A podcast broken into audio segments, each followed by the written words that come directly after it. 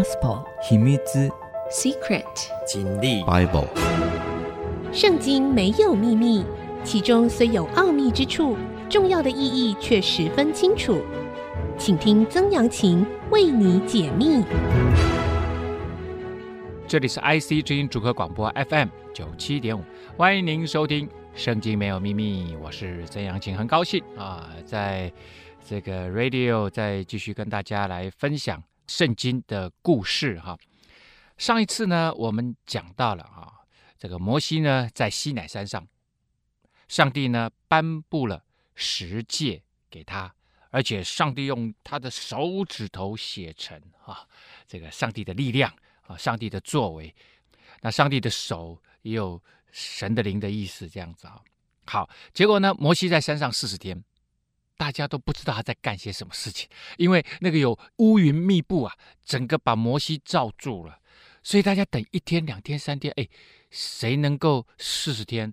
摩西在山上没吃没喝的一个老头，哎，亲爱的，大家一定认为说摩西在山上迷路死了。山难发生了，他也没背背包，也没带巧克力棒，他在山上迷路死了。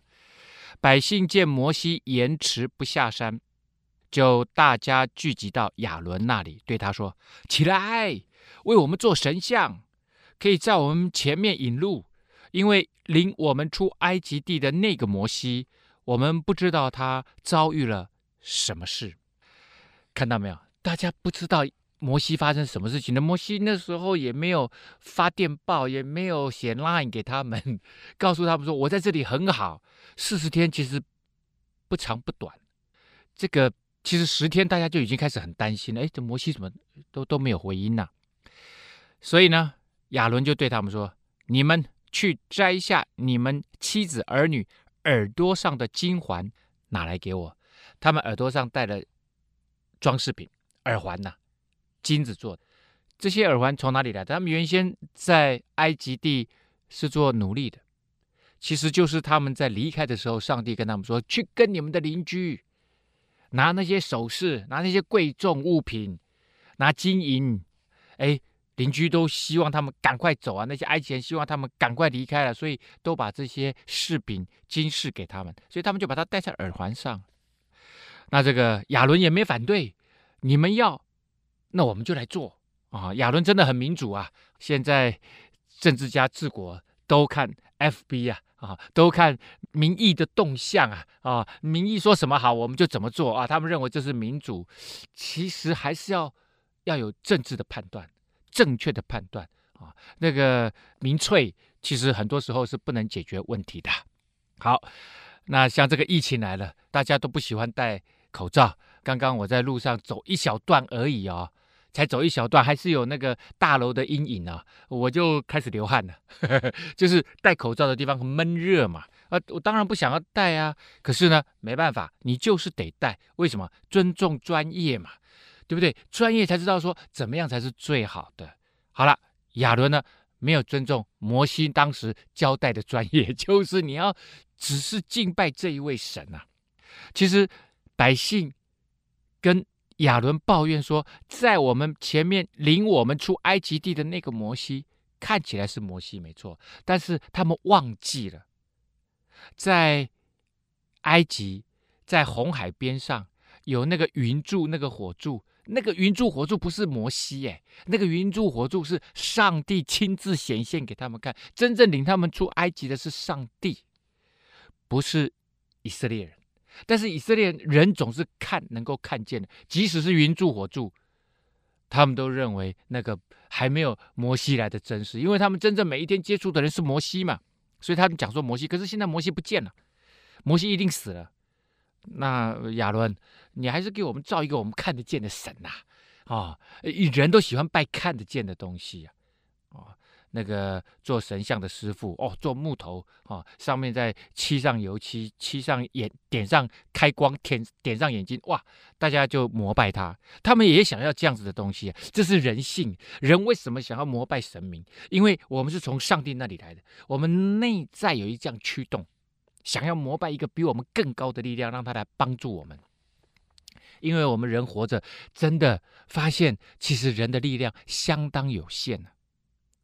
亚伦就对他们说：“好了，你们把那个耳环都拿来，金子都拿来。”百姓就摘下他们耳上的金环，拿来给亚伦。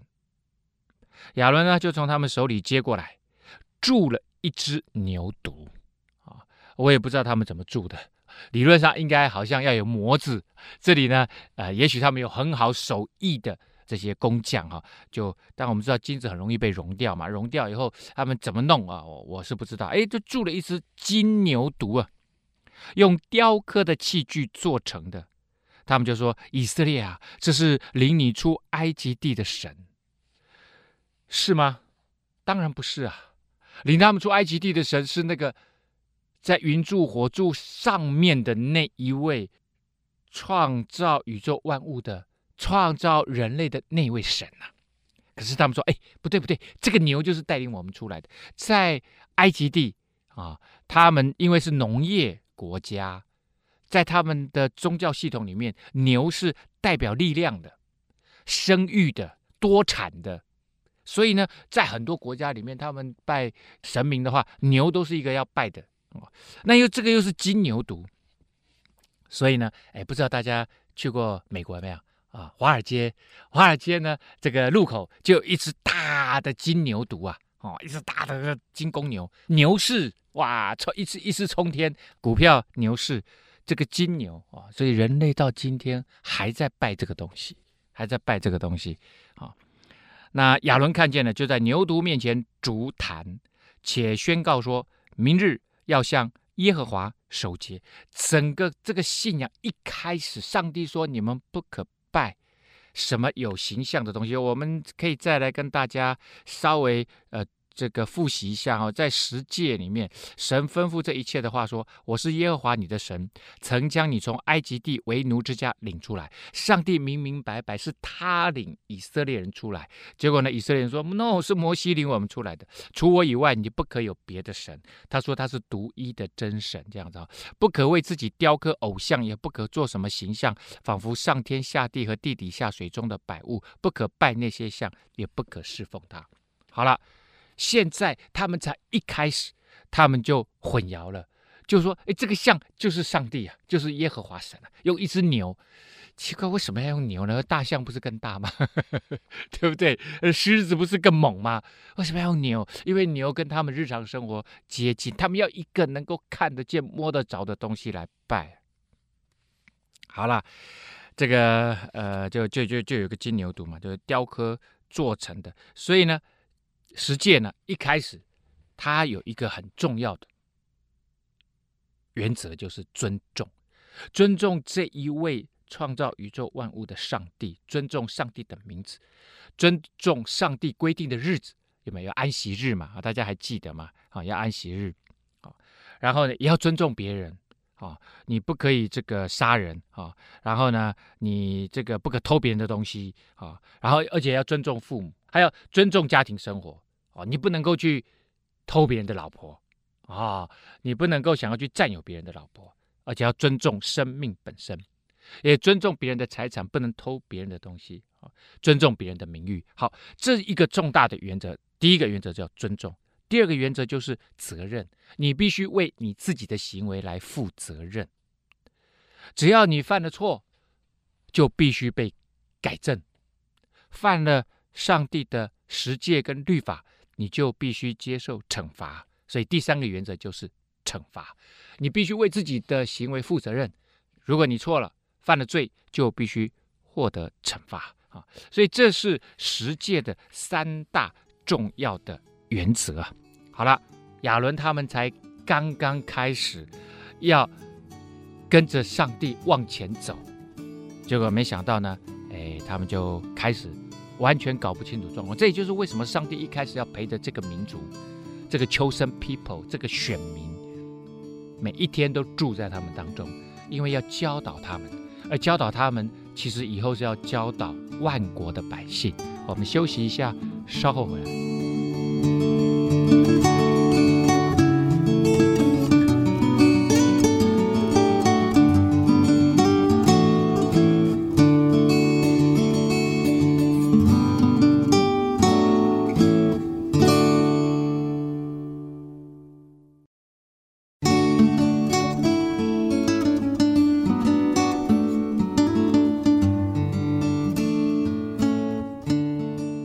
回到《圣经没有秘密》，我是曾阳晴啊。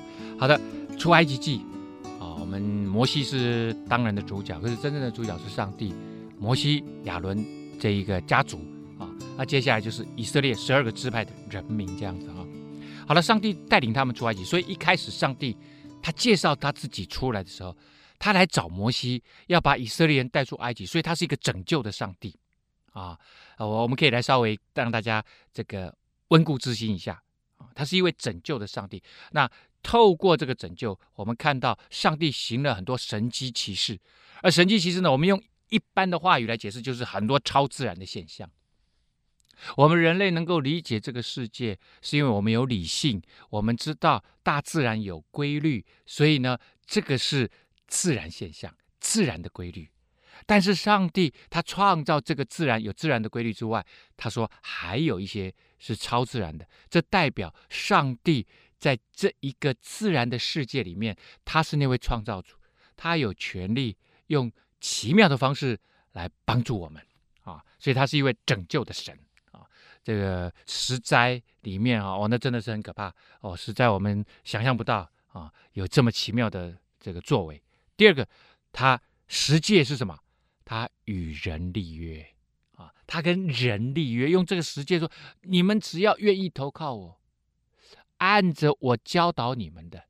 上帝说他是天上的父啊，我们在天上的父，他是创造把我们生下来的那一位神，所以呢。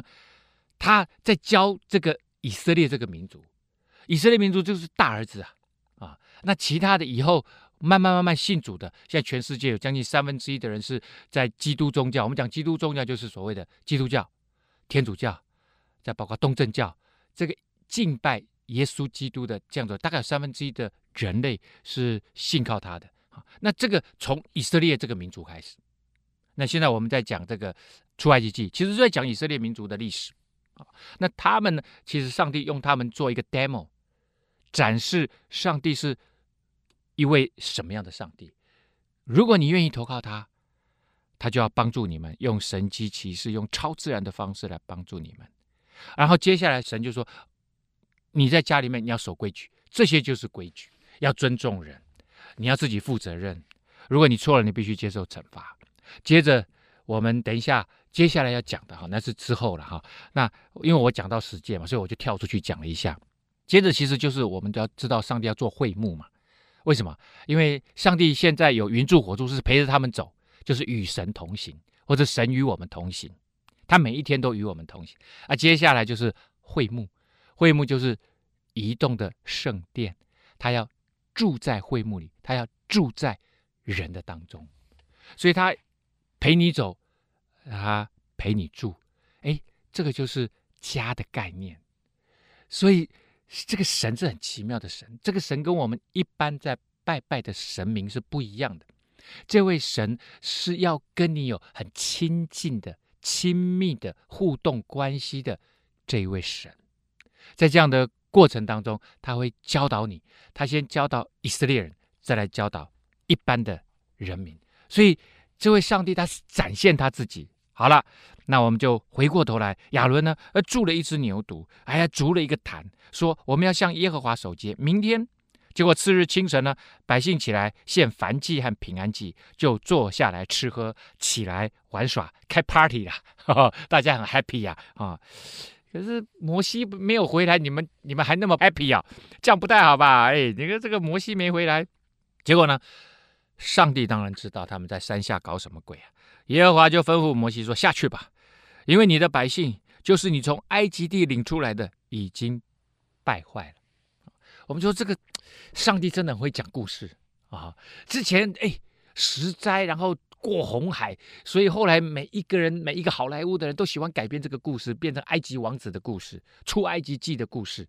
上帝真的是好莱坞级的好莱坞超级编剧啊！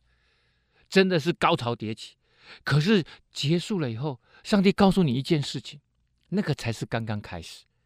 好莱坞的节目已经结束了，接着就是 ordinary life，每一天的日常。这个日常就是你每一天要跟上帝有美好的关系。没有，其实才刚刚过每一天的日常，以色列人就开始犯错了，开始逾越界限了。好了，上帝生气了，说：“你那些人民已经败坏了啊、他们快快偏离了我所吩咐的道，为自己铸了一只牛犊，向他下拜献祭，说：‘以色列啊，这就是领你出埃及地的神。’所以呢，耶和华神就对摩西说：‘我看这个百姓真的是应着景象的百姓啊、应着景象，应景，应着景象的百姓啊！你且由着我。’”我要向他们发烈怒，将他们灭绝，使你的后裔成为大国。这个神曾经跟亚伯拉罕立约嘛，说你的后裔要成为大国。然后，其实这些以色列人就是亚伯拉罕的后裔啊。如果把他们全部都灭了，是不是上帝你跟亚伯拉罕的约就他曾经？带领亚伯拉罕出这个乌尔嘛，到哈兰，然后再到这个迦南地嘛。他告诉亚伯拉罕说：“你的后裔要像海边的沙，天上的星呢。”是不是上帝就违反了他自己的约定？并没有，因为他说他要让谁？摩西的后裔成为大国。上帝说：“我可以重新再来一次，但是你摩西也是亚伯拉罕的后裔啊，所以 no problem 啊，一样可以。”结果呢，摩西摩西这个人真的是一个很棒的人啊。我也不知道，我不能说他是老好人啊，因为他是老人也是好人，所以老好人 不是这个意思。他真的是一个有美好心肠的人。他怎么说哈？你看看哈，要是我说，哎，感谢赞美上帝啊，哇，让我们增加这个兴旺，那大家都死光光。那他不是这样讲哦。摩西就恳求耶和华他的神说：“耶和华，你为什么向你的百姓发烈怒呢？这百姓是你用大力和大能的手从埃及地领出来的，你为什么使埃及人议论说，那位神领他们出去是要降灾祸给他们，把他们杀在山中，将他们从地上除灭呢？求你回心转意吧，不发你的烈怒，后悔不降祸于你的百姓，请你记着，记住你跟亚伯拉罕、以撒、雅各所立的约。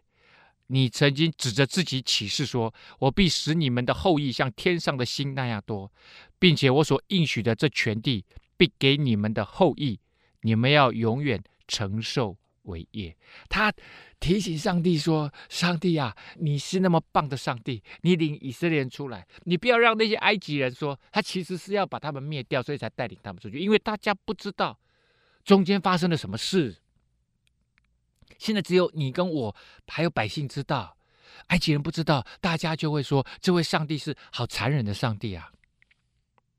而且还记得亚伯拉罕的约定吗？所以上帝再给他们一次机会吧。所以呢，上帝就后悔了，不把所说的降祸于他的百姓。摩西这时候你知道，摩西跟上帝讲的为百姓求情，一回头。我们看看他是什么态度啊？他以为他面对这些百姓的时候，手里拿着两块法板。我们上次的节目有特别谈到，上帝用他的手指头写了两块法板啊，不是一块上面写五戒，是两块上面都写了十戒。一份呢由百姓存查，一份呢放在上帝这里。这就是我们一般立合约的时候就是这样立的啊。那当然，这个上帝这里。就会放在会幕里面啊、那百姓这边存的。但后来当然，其实两块法板都放在哪里？都放在会幕的至圣所里面的约柜里面啊、约柜里面。好，摩西呢就拿这两块法板，这板是两面写的，这面那面都有字，是神的工作，字是神写的，刻在板上。特别介绍了一下，摩西拿着这两块法板下来。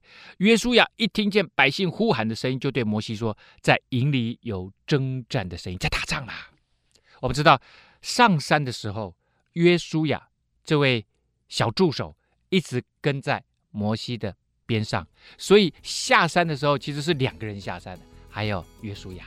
那约书亚远远的听见那个营里面，因为好几百万人，大家在干什么？开 party 呀，啊，啊，很吵啊。吃吃喝喝，一定有喝酒啊！啊、哦，而大家就乱成一团啊、所以呢，他说：“哎，是不是打仗的声音？”究竟是不是打仗啊？我们休息一下，稍后回来。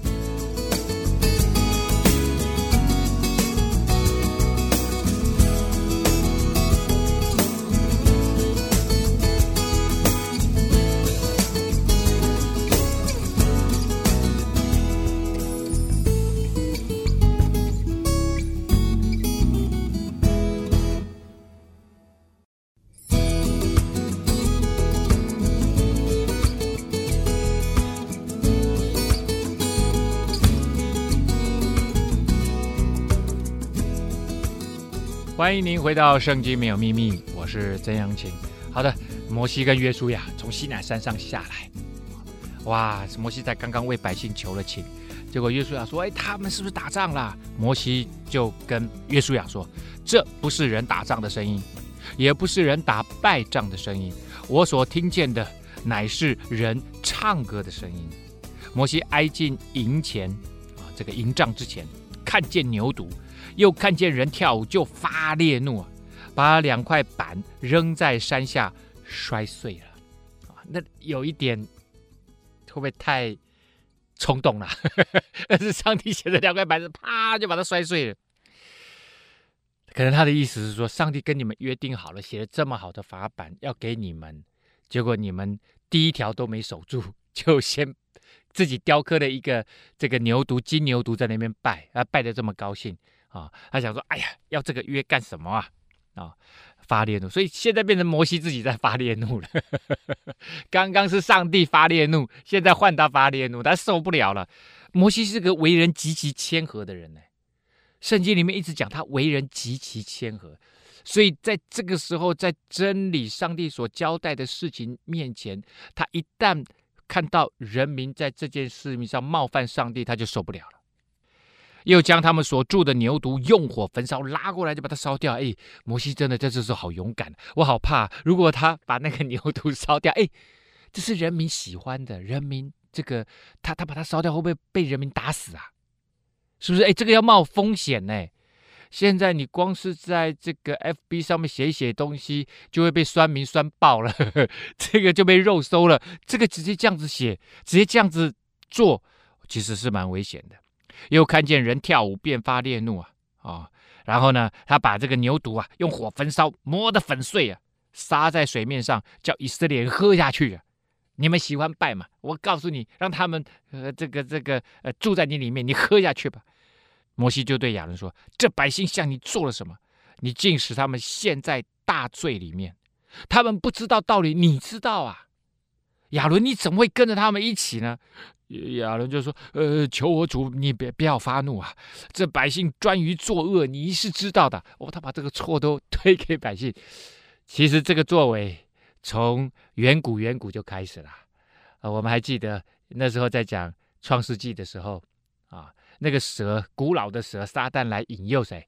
引诱这个呃夏娃啊！哎，你吃了这个不一定会死啊，夏娃。”把那个分别善恶树的果子吃了以后，哎，也给她老公吃。后来两个人就躲起来，因为他们做了上帝不要他们做的事情，就跟现在的亚伦跟百姓一样，完全一样。上帝说你们不能吃那果子，上帝说不能造任何偶像来敬拜。结果大家都做了上帝说明明白白说不能做的事情啊。然后呢，结局是什么？结局是上帝问亚当说：“你做了什么？”啊，我我吃了那个果子，你怎么会去吃那个果子？是我老婆让我吃的。哦，是老婆让我吃，所以错不在我吗？是这个意思吗？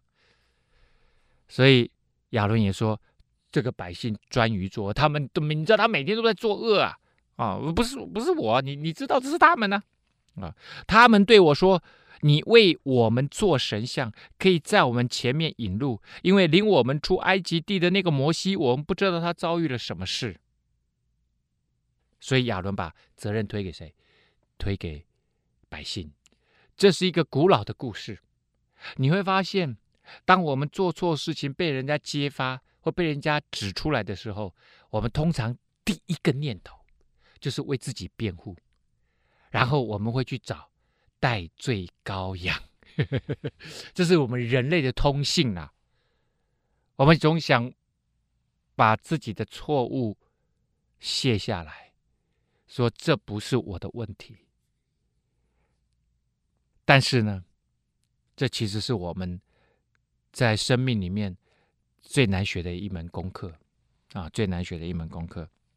好，我就对他们说，亚伦就对这百姓说：凡有金环的可以摘下来，他们就给了我。我把金环扔在火中，这牛犊便出来了。这牛犊自己出来的吗？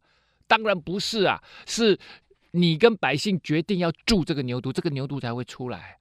要不然那个金子融掉了，就是一滩水呀，哪里会住出金牛犊来？摩西看见百姓放肆，放肆原来意思就是放松。什么叫放松？放松就是没有界限，没有规范，乱七八糟，想做什么就做什么。在上帝的这个家里面，在上帝的国里面，上帝说：“No，不是这样，它是有规矩的，有秩序的，该怎么做就要怎么做，这样人才会变成一个正直的人。”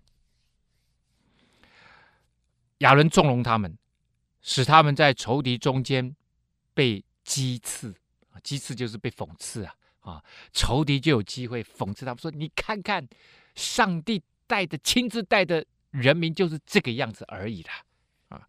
就站在营门当中，对百姓说：“凡属耶和华的，都到我这里来。”于是利未的子孙都到他那里聚集啊！显然利未的子孙在这件事情上面。没有插手，因为上帝说他们要当什么？利未的子孙要当祭司支派，所以他们可能谨守住在这件事情他们上，他们没有加入。摩西一呼召他们，他们就出来了。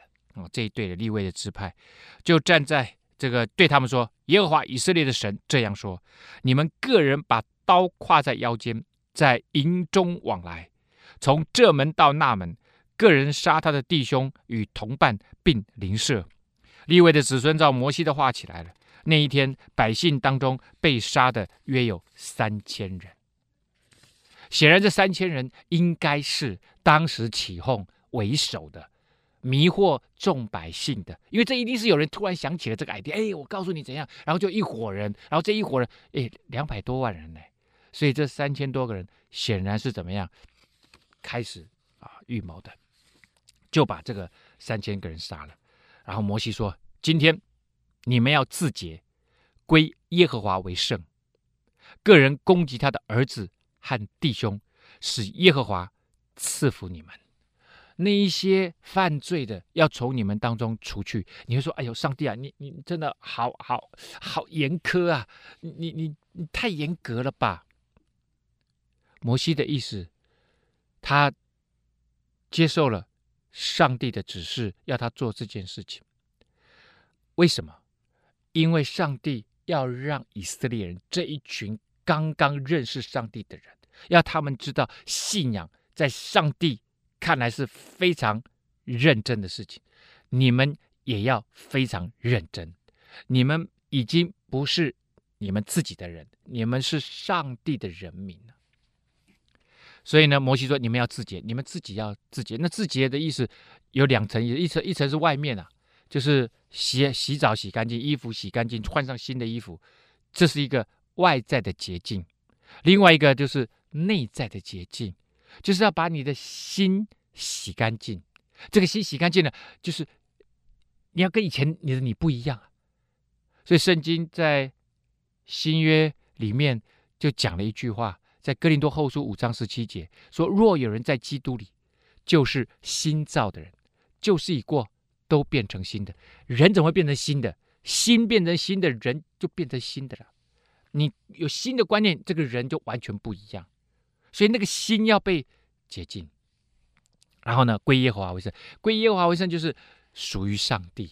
只要是跟上，我之前讲过，跟上帝有关的，就叫做圣洁，就叫做神圣的啦。”啊，神圣的不是要在那个教堂里面哈，然后呢，呃，在那个祭坛上面哈，呃，跪在那里哈，啊，祷告，那个叫神圣。神圣的意思就是，你想象我就是属于上帝的儿女，我就是上帝的国度的子民，这个就叫做神圣，这叫做归耶和华为圣。所以呢，意思这里意思就是我是上帝的人了，归耶和华为圣就是我是上帝的人。所以呢，那些不认为自己是上帝的人呢，就把他赶出去。上帝因为一开始他要严格执行，所以呢，就把那些为首的人就杀掉了。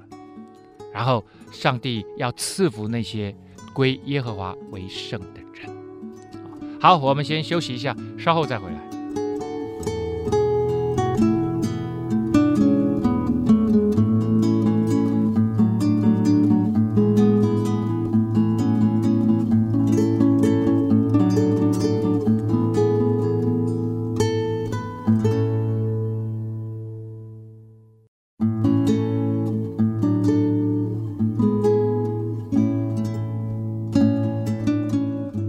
欢迎您回到《圣经没有秘密》，我是曾阳晴啊。好了，我们刚刚讲到了啊，摩西跟约书亚下山之后呢，然后把那个金牛犊啊，刚刚才做好的金牛犊，把它磨得粉碎啊，把它烧掉啊，然后呃，执行了一个很可怕的啊这样子的一个惩罚，就是把那个三千个啊呃不乖的啊全部都杀掉了。到了第二天，摩西就对百姓说：“你们犯了大罪。”我如今要上耶和华那里去，或者可以为你们赎罪。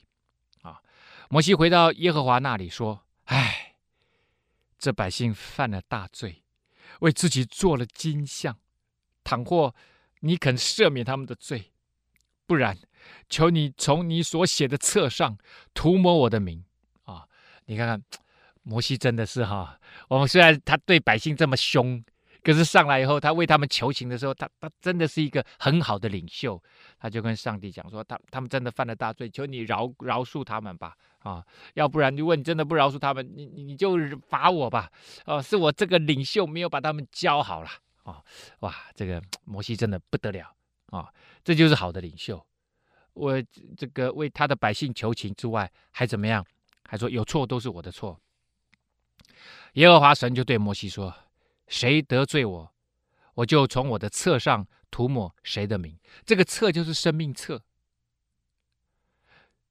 圣经里面写说，是你要因为你的名字记录在生命册上而欢喜快乐。这是耶稣说的啊，就是你当你愿意成为上帝的儿女，你相信他是独一的真神，然后你跟随他，遵守他的律法。做他要你做的事情，你的生命会越来越蒙受祝福。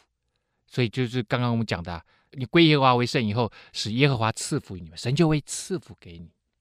那你这一生名字就会被写在上帝的生命册上。以后你就会在上帝那边。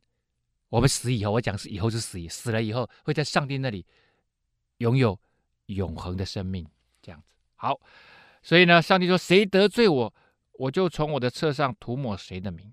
现在你去领这百姓，往我所告诉你的地方去。我的使者必在你前面领路。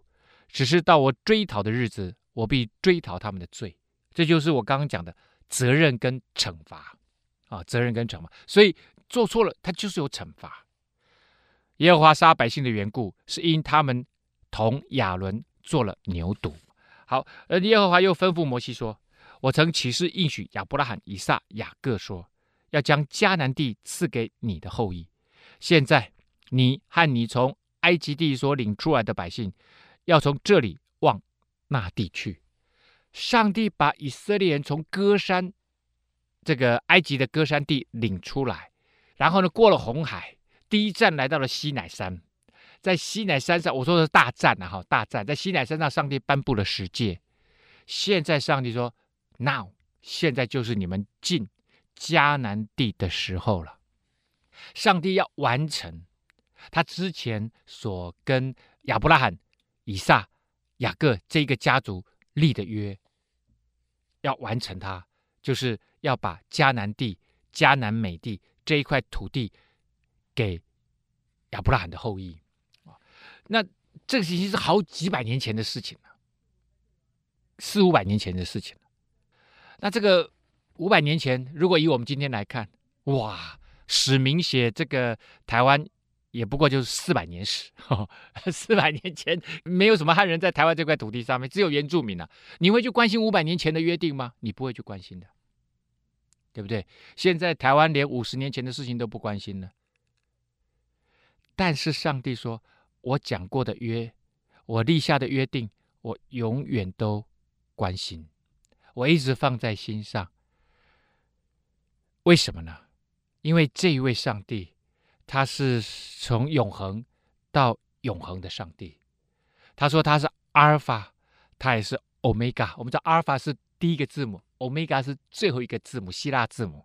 他说他是头。”他也是结尾，他是宇宙的开始，也会是宇宙的终结。所以他的尺度里面只有永恒啊！他一旦立了约，这个约就在永恒里面永远有效。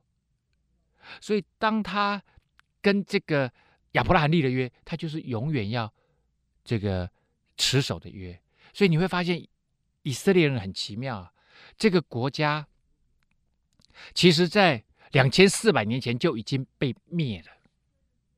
但是他在一九四八年重新复国，在今天地中海的东岸重新复国。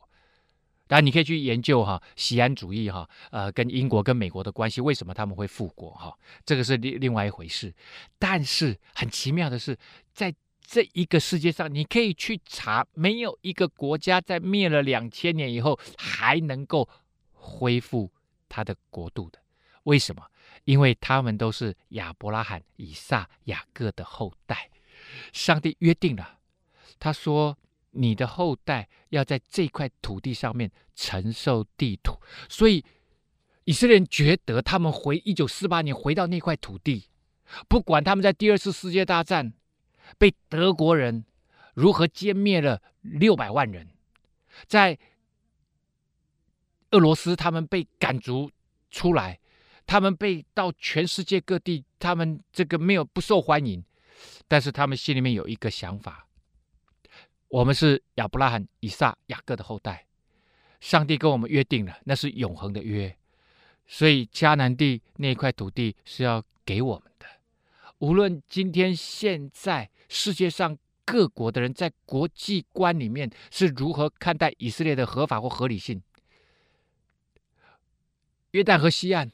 他们就认为那是迦南地，那是上帝要给他们的啊、哦，所以他们觉得在信仰这块历史上面，在上帝的历史里面，他们是合法的，他们是从这个角度来看的。所以呢，耶和华说：“我曾经跟亚伯拉罕、以撒、雅各起誓说，要把迦南地赐给你和你的后裔。”所以只要是。亚伯拉罕、以撒、雅各的后裔还在那块土地，他们就说是他们的。好，我要差遣使者在你前面，撵出迦南人、亚摩利人、赫人、比利洗人、西魏人、耶布斯人啊，这些都是这几个呃人民民族，都是住在当时住在迦南地上面的小国家啊，小国家，领你到那流奶与蜜之地。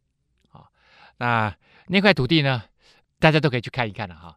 就是除了北边哈啊有加利利海啊比较绿啊，然后约旦河岸绿是绿的，其实几乎都是旷野跟沙漠啊。你要说真的是流奶与蜜之地吗？是有流奶啊，有很多羊牛啦啊，这个没有问题。蜜呢，其实就在啊最近的考古里面，他们的确发现了。有当时的养蜂场，有一些古代的考古遗迹是有挖出来的，但是那块土地也有这个蜜枣，也有很多出产，但是它绝对不是那么丰饶的地方。不过，上帝告诉以色列人，只要他祝福他们，这块土地就会非常的丰富，而且极其丰盛，让你。所需要的一切，好像活在一个充满了这个牛奶与蜜那样子的美好、好、哦、丰盛的土地生命里面啊、然后呢，上帝说了一句话：“我自己不跟你们上去，你们要进这个迦南地，我不跟你们上去。为什么生气了？上帝在这个时候跟他的儿女生气了。他说：我会派使者跟你们去，派天使，神的使者就是天使，我派天使跟你们去，我自己不去。”因为你们是印着景象的百姓，恐怕我在路上把你们灭绝。因为他现在还在生气，上帝在生气。百姓听见这凶信啊，这个不好的消息就悲哀，也没有人在佩戴装饰了。为什么？因为上帝说不跟他们上去啊，那这个很可怕。上帝，你把我们领出来，你现在不跟我们上去，怎么可以？耶和华就对摩西说：“你告诉以色列人说，耶和华说，你们是印着景象的百姓，我若一霎时间领到你们中间，必灭绝你们。现在你们把身上的装饰全部摘下来，使我可以知道怎么对待你们。”以色列人从住何烈山以后，就把身上的装饰摘得干干净净。摘得干干净净的意思呢，就是现在不是快乐的时光，哈、现在是好好的警醒跟随上帝，要进迦南地了。进迦南地啊，上帝有他特别的意思，他绝对不是一个简单的军事任务而已。好，我们今天节目呢，到这个地方告一个段落了。圣经没有秘密，我们下次。再见。